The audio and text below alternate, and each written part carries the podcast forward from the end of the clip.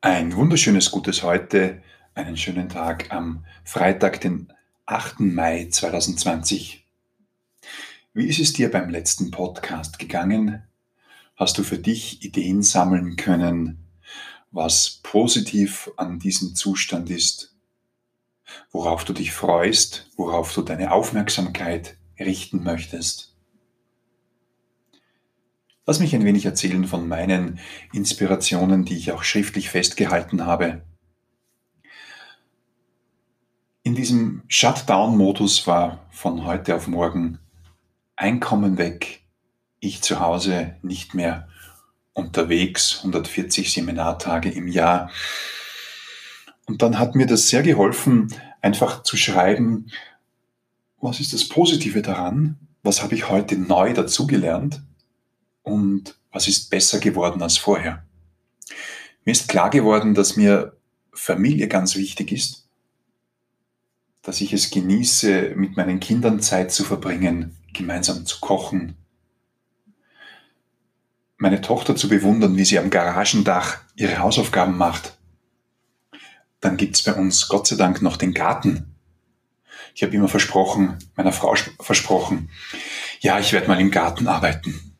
13 Jahre später, gut Ding braucht Weile, haben wir begonnen, alte Möbel zu streichen, den Garten wieder ansprechender zu machen und neue Oasen entdeckt, wie wir den Garten nutzen können als Kraftquelle. Meine täglichen Routine Energieübungen habe ich erweitert angefangen mit Qigong, gezieltem Yoga und habe schon zumindest fast ein halbes Buch, was überhaupt nichts mit einer Fachlektüre zu tun hat, lesen können. Dass ich davon kein Geld verdiene, ist das eine, aber es hat mich gestärkt und stärkt mich weiterhin. Was darf beibehalten werden? Was ist das Positive daran, und und mehr die Aufmerksamkeit zu richten. Wofür bin ich dankbar? Was läuft bereits gut? Welche Kleinigkeiten im Alltag bemerke ich, die besonders sind? Wir haben auch noch beim letzten Podcast von einem Selbstwirksamkeits Stichwort Phänomen oder überhaupt von dem Begriff gesprochen. Ich habe Ihnen versprochen, versprochen, dass wir darüber plaudern. Selbstwirksam bedeutet, was kann ich machen, wo ich unmittelbar Erfolg erziele, eine Rückmeldung bekomme und wo ich nicht abhängig von anderen bin. Beispielsweise beim Rasenmähen, das Gras ist vorne lang, hinten kurz und ich habe unmittelbaren Erfolg. Ich bin selbstwirksam.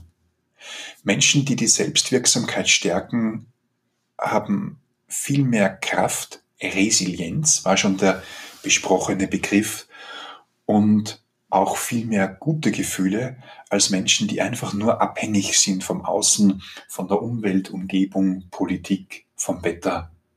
Da gibt es ja einiges. In diesem Sinne viel Erfolg, viel Neugierde, viel Freude beim Weiterreisen. Wo bist du selbstwirksam? Was kannst du täglich dazu beitragen, dass du unmittelbaren Erfolg bekommst? vielleicht Rasenmähen.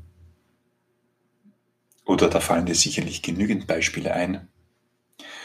Darüber hinaus eine kleine, feine Kreativitätstechnik, die Übung A bis Z.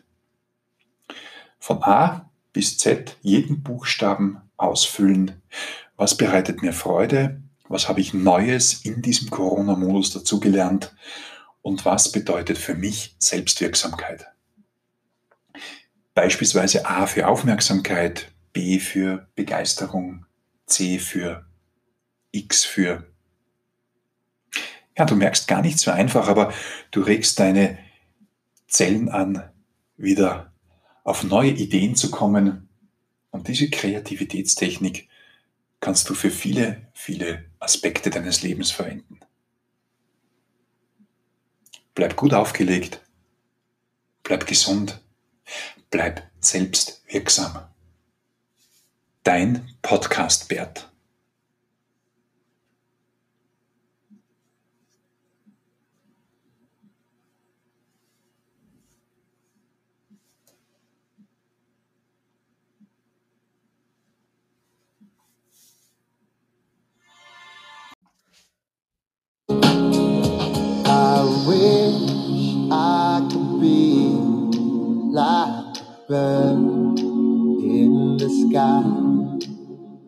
How sweet it would be if I found I could fly. Well, I'd soar to the sun and look down at the sea. And I'd sing, cause I know